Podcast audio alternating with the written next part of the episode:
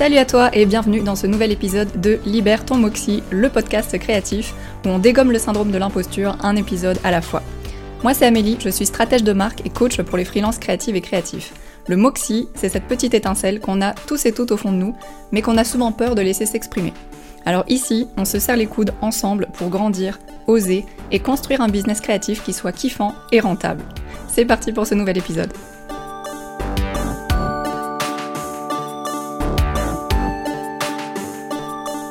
Aujourd'hui, on va parler de stratégie de marque. Mais cette fois, pas pour ta marque à toi, mais pour celle de tes clients et clientes.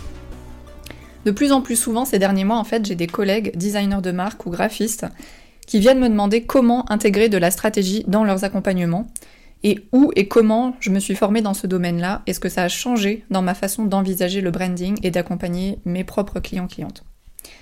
Et je comprends parce que vraiment la stratégie de marque c'est encore assez nébuleux sur le marché francophone, il y a encore assez peu de ressources en français pour se former et très très peu de modèles en fait euh, d'entrepreneureuses qui font ça. Personnellement, 100% de mes connaissances viennent de formations et de contenus d'entrepreneureuses anglophones. Pourtant, bah, se former en stratégie de marque, c'est non seulement une façon d'étendre nos compétences en design de marque, pour créer des marques beaucoup plus solides, beaucoup plus impactantes, qui sont basées sur des données concrètes, des études de marché, des tests utilisateuristes, etc. Mais c'est aussi en fait un terrain de jeu incroyable où on va pouvoir aller résoudre bah, des problèmes beaucoup plus grands euh, que simplement créer une identité visuelle par exemple. Sans réduire bien sûr la valeur d'une identité visuelle, mais c'est juste on vient toucher à beaucoup plus de sphères et c'est personnellement, je trouve, beaucoup plus intéressant.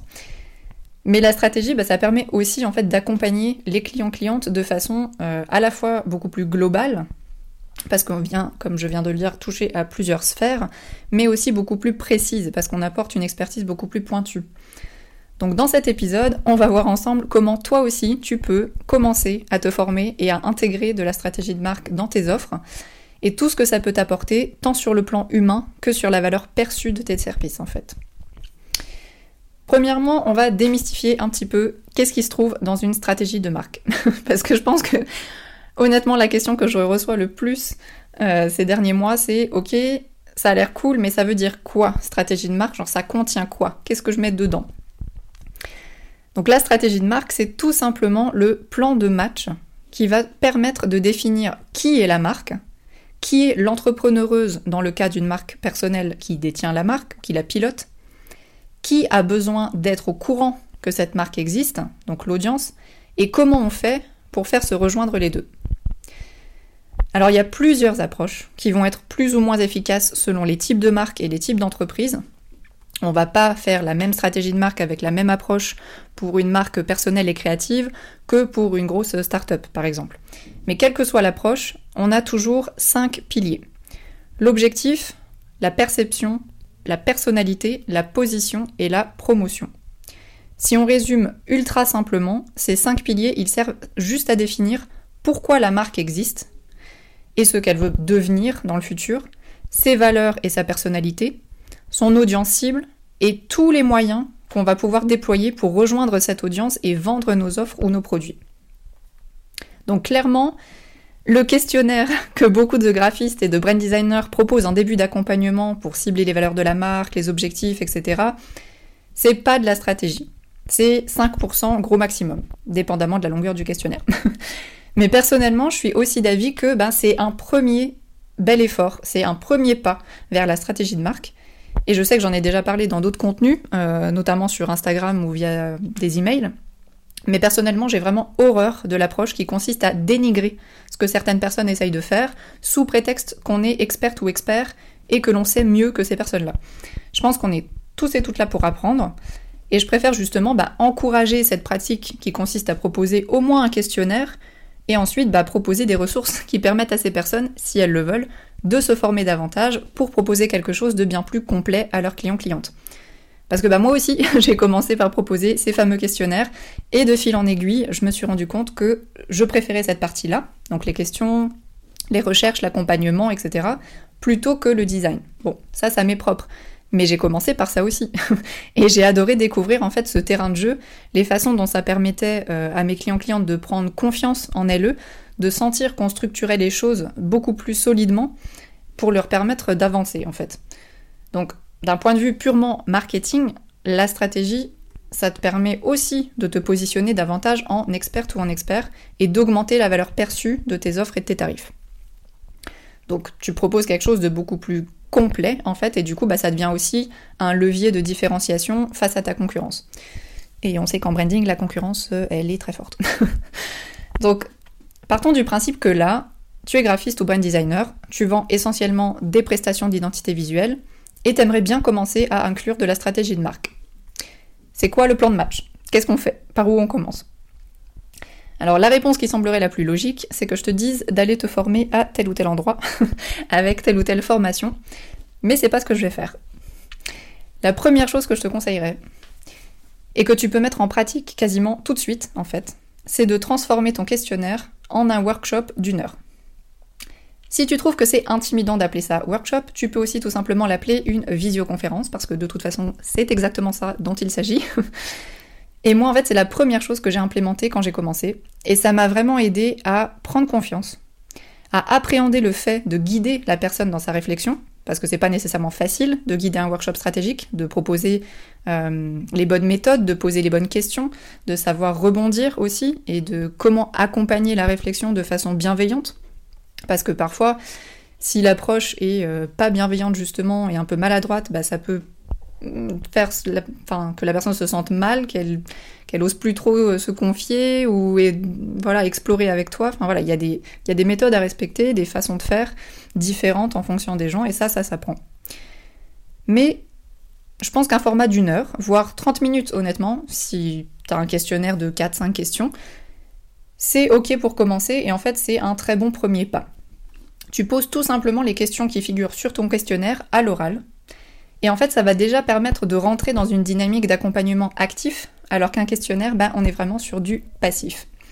Et du coup, en faisant ça, tu verras que non seulement toi, tu vas prendre confiance, mais en fait, tu vas aussi récolter beaucoup plus d'informations précieuses. Parce que qu'est-ce qui se passe en général quand on répond à un questionnaire? On est souvent bah, dans notre bulle, on répond avec notre, euh, notre perspective propre, en fait, nos biais cognitifs, et souvent, bah, on va aussi choisir nos mots, on finit par par réfléchir à la question, à poser, etc., le pour et le contre, c'est pas aussi intuitif. Et du coup, bah, on finit par perdre un petit peu de ces réactions euh, instinctives qui disent pourtant énormément de choses sur la personne. En plus, bah, en visio, tu as accès aux expressions faciales de la personne, à un langage corporel. Donc même si évidemment moins qu'en présentiel, bah, tout ça, ça révèle énormément de choses sur la personne que tu accompagnes. Donc toi, ça te permet d'en savoir beaucoup plus au final sur ses problématiques, sur ses valeurs, sur sa personnalité. Et elle, bah, ça lui permet d'avoir un espace de réflexion et d'introspection qui va lui permettre de réfléchir beaucoup plus en profondeur sur sa marque et sur son entreprise que ce qu'elle n'aurait fait en répondant à un questionnaire euh, entre euh, la cuisine et la vaisselle. Donc ça, c'est la première clé à actionner selon moi pour mettre un pied à l'étrier dans la stratégie de marque et commencer à appréhender le domaine et voir si ça te plaît. Maintenant, si tu veux pouvoir poser une vraie offre de stratégie de marque, là oui, il va falloir évidemment te former un peu. Et ce sont globalement et malheureusement des ressources anglophones qui sont disponibles. Personnellement, je me suis formée auprès de Annelie Henson et Melinda Livesey. Je te mettrai les liens euh, dans la description de l'épisode. Et je recommande leur contenu et leurs offres à 3000%. Mais c'est en anglais, donc forcément, ça peut ne pas convenir à tout le monde. Donc je te mets les liens, si ça t'intéresse, je t'invite à aller voir. Et après, bah, il y a aussi en fait certains cursus diplômants qui peuvent être intéressants, comme les sciences de l'information et de la communication, notamment digital, euh, le marketing, etc.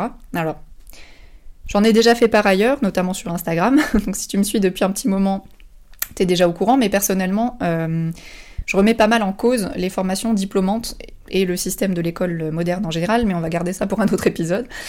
Mais pour autant, bah, j'ai un master en sciences de l'information que j'ai fait à Montréal et je dois reconnaître que certaines choses apprises me servent dans mon travail aujourd'hui, mais on parle de peut-être 5%. Quoi. Donc je pense très sincèrement que pour la stratégie de marque, surtout si tu vises euh, à travailler en B2C, donc avec des particuliers et pas des grosses entreprises, on peut se former en autodidacte sans souci, à condition d'être assez à l'aise avec l'anglais par contre comme je disais, parce qu'il y a encore très peu de ressources hors cursus scolaire qui soient en français. Après, il y a aussi des moyens détournés. C'est-à-dire qu'en soi, la stratégie de marque, c'est quoi? C'est de la stratégie business, c'est du marketing, c'est du branding, c'est du coaching aussi, dans le cadre d'une approche un peu plus euh, développement personnel comme la mienne. Donc personnellement, je fais ma veille et je me forme sur tous ces sujets-là. Donc tu peux toi aussi tout à fait bah, te concocter en fait ton propre programme en allant te former au fur et à mesure dans ces différents domaines-là. Donc franchement, les connaissances qu'on acquiert en se formant nous-mêmes ont tout autant de valeur que les choses qu'on apprend dans un diplôme. Et très honnêtement, l'avantage euh, le plus souvent, c'est que tu vas apprendre bah, à ton rythme, tu vas cibler ce que tu veux apprendre, et souvent bah, tu vas pouvoir intégrer les choses au fur et à mesure dans tes services beaucoup plus rapidement que si tu fais un cursus scolaire de quelques mois, voire un ou deux ans. Ensuite, j'ai envie de dire que proposer de la stratégie de marque, ça peut prendre plusieurs formes.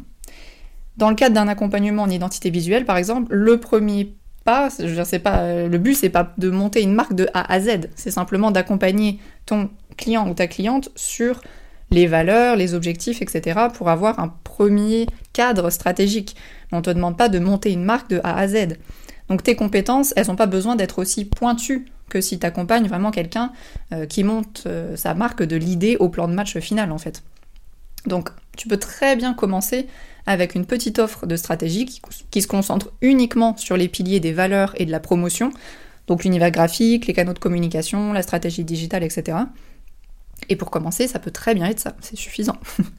donc vraiment, la stratégie de marque, c'est un domaine très vaste qui en englobe plein d'autres, et il y a de la place pour tout le monde. du coup, une fois que tu t'es formé, et que tu te sens prête ou prêt à inclure ça dans tes offres, la question qui se pose évidemment, c'est comment je fais? À quoi est-ce que j'intègre la stratégie? Quel prix je pratique? Quels outils j'utilise? Alors une des premières étapes les plus simples à mettre en place, donc c'est ce que j'ai fait moi au début, c'est tout simplement d'intégrer à ton offre d'identité visuelle un onglet stratégie. Donc ça peut prendre la forme d'une heure, deux heures de workshop, donc d'atelier en visioconférence, avec un document PDF à la clé qui détaille la stratégie au même titre qu'une charte graphique va pouvoir détailler l'identité visuelle. Et proposer ça, bah, ça va aussi te permettre d'augmenter la valeur perçue de tes offres, parce que tu vas proposer, comme je disais avant, un accompagnement beaucoup plus complet. Et du coup, bah, ça vient aussi justifier la hausse de tes prix. Au niveau des prix, justement, je dirais que le prix idéal, bah, c'est avant tout en fait celui avec lequel toi tu te sens bien. Alors évidemment, si le prix idéal avec lequel tu te sens bien, il est à 50 euros les deux heures de stratégie plus documents à la clé, là, il va falloir qu'on parle, toi et moi. Mais, mais sinon, honnêtement, ça peut tout simplement être quelques centaines d'euros de plus que le prix actuel que tu pratiques pour une identité visuelle, et ensuite tu verras bien. Enfin, franchement, comme on dit, on teste, on ajuste. Mais le plus important à mes yeux, c'est simplement de garder en tête, quand tu fixes tes prix, que toute la valeur que tu vas apporter à tes clients-clientes, elle vaut de l'argent. Et de se rappeler que ton expertise et ta pédagogie, parce que quand on fait un atelier même juste d'une heure, il y a de la pédagogie derrière, il faut quand même pouvoir driver un petit peu, et ça, ça a de la valeur, c'est de l'expertise, ça vaut de l'argent. Et tu as le droit de recevoir de l'argent pour ton expertise. Et enfin, bah, au niveau des formats, j'ai envie de dire que ça dépend des personnes et des besoins. Moi, jusqu'à très récemment, en fait, je faisais euh, les workshops en visio, simplement, en parlant, en posant des questions, et moi, je prenais des notes, que je centralisais ensuite, euh, je centralisais mes notes et tout l'accompagnement dans un espace euh, Notion collaboratif. Si tu ne connais pas Notion, outil magique qui va sauver ton cerveau probablement 90% euh, sûr. je te mets le lien dans la description si jamais tu ne connais pas encore. Et euh, honnêtement, ben, c'était, assez pour euh, ce que je faisais au début. Maintenant que je fais uniquement de la stratégie de A à Z, donc avec des accompagnements beaucoup plus poussés, là on est typiquement sur 3 à 4 heures, enfin 3 à 4 fois 2 heures de workshop sur plus d'un mois la plupart du temps. Donc là j'ai mis en place euh, des outils collaboratifs comme des tableaux blancs, etc., pour guider la réflexion et gagner en efficacité et en rétention d'informations. Mais ça, bah, c'est venu après plusieurs mois d'accompagnement euh, avec différentes personnes, à tester différentes façons de collaborer, etc. Donc vraiment, le seul vrai conseil que j'aurais à te donner, c'est tout simplement lance-toi. Forme-toi, lance-toi, et juste après, si besoin, ajuste. On arrive déjà à la fin de cet épisode qui se voulait euh, assez court et un petit guide de comment je fais pour passer de graphiste, brand designer à brand stratégiste et qui vient bah, vraiment répondre à euh, sérieux toutes les questions que je reçois le plus souvent. et, et de plus en plus souvent aussi d'ailleurs. donc il y a vraiment un intérêt et, et je sais qu'il y a peu de ressources sur le milieu francophone, donc un petit épisode en plus, ça mange pas de pain. Donc j'espère que si toi aussi, tu as envie de commencer à faire de la stratégie de marque euh, pour tes clients-clientes, bah, que cet épisode t'aura donné une vision un peu plus globale euh, de comment faire ça et euh, un petit plan de match. Si tu veux commencer à te former à prix raisonnable, parce que tu veux tester ou que t'es pas sûr que ça va te plaire, etc., bah, je t'invite à aller regarder dans les notes de l'épisode. J'ai mis le lien vers Stratme Moxie, qui est le dernier produit digital que j'ai lancé la semaine dernière et qui répond bah, spécifiquement à cette situation-là. Donc c'est un template de stratégie de marque de plus de 50 pages euh, qui sont éditables sur Canva, euh, qui sont complètement libres de droit, donc tu en fais ce que tu veux. Et il y a en plus une vidéo tutoriel de 28 minutes dans laquelle je t'explique comment travailler chaque étape, euh, à quoi elle sert, etc., etc. Il est à 48 euros parce que je veux vraiment que ça reste un outil accessible. Donc si la stratégie de marque t'intéresse, c'est vraiment, je pense, une bonne solution pour faire un premier pas. Si tu as des questions, que ce soit sur cet épisode ou sur autre chose, bah, je t'invite à venir me trouver sur Instagram ou par email. Toutes les infos sont aussi dans la description de l'épisode. Et puis bah, si cet épisode t'a plu, je te serais très reconnaissante de me laisser euh, des petites étoiles, des commentaires si c'est possible sur la plateforme euh, sur laquelle t'écoutes, et de partager l'épisode sur tes réseaux sociaux. Il ne me reste plus qu'à te souhaiter une excellente semaine, pleine d'audace et de moxie. À lundi prochain.